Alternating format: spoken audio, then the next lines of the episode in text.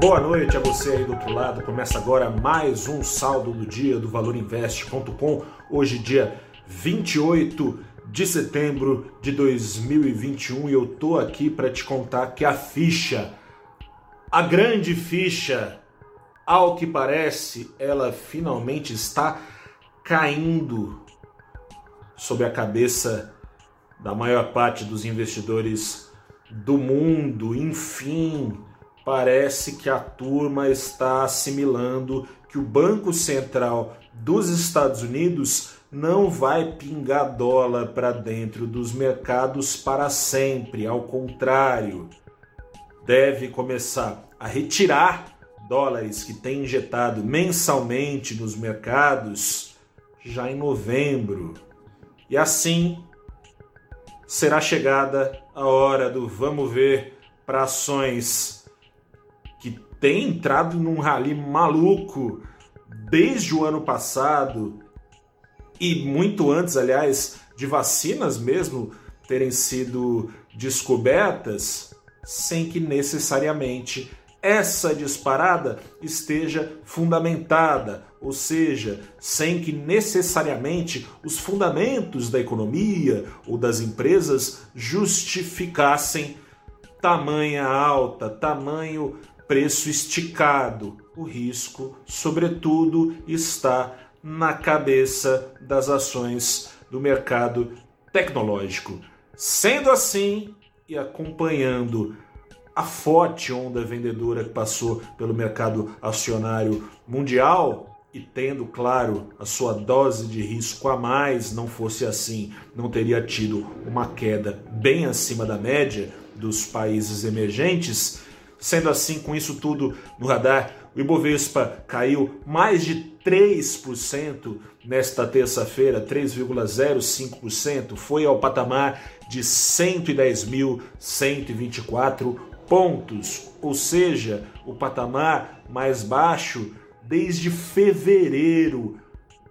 Faz mais de sete meses o Ibovespa caía mais do que caiu hoje, ou seja, não está sendo fácil, não está sendo fácil.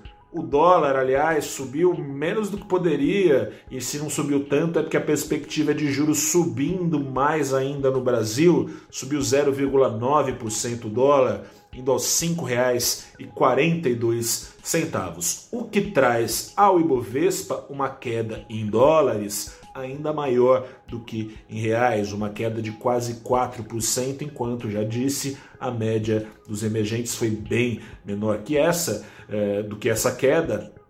Medida pelo MSCI Emerging Markets, a queda dos emergentes em dólares também foi de 1,25%. Isso o ETF negociado lá em Nova York. ETF, como você sabe, se não sabe, vai saber agora, que é um fundo que replica a carteira teórica, a composição de ações de um índice.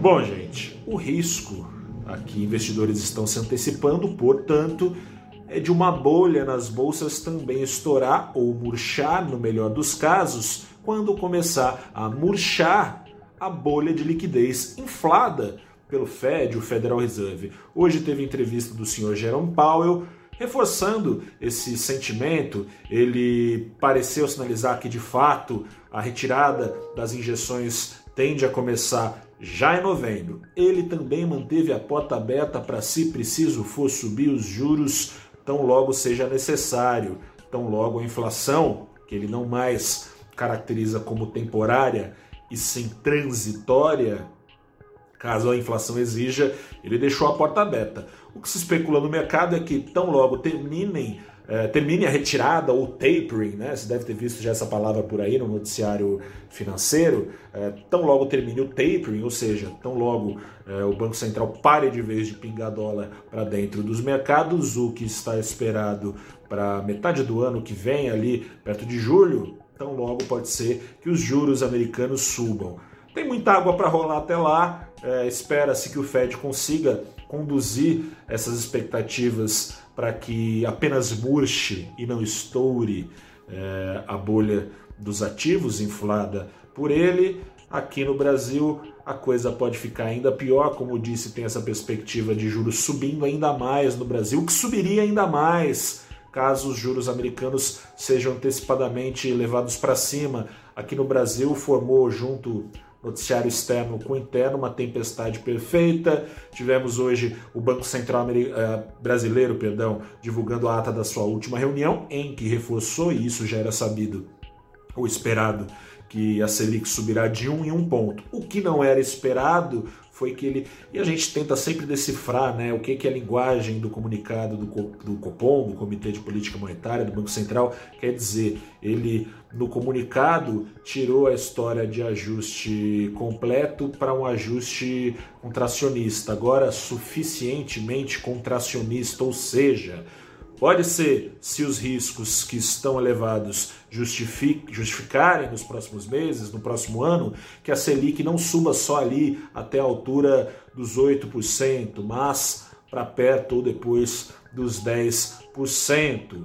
Isso, evidentemente, torna a contração contracionista da economia brasileira é, pelo menos do potencial de crescimento da economia brasileira ainda maior, o que pode trazer um PIB ali na casa de 1%, enquanto risco fiscal cresce, inflação não para de subir, tem alta de combustíveis, tem ameaça de interferência política na Petrobras. Hoje teve de novo. O Arthur Lira falou, em...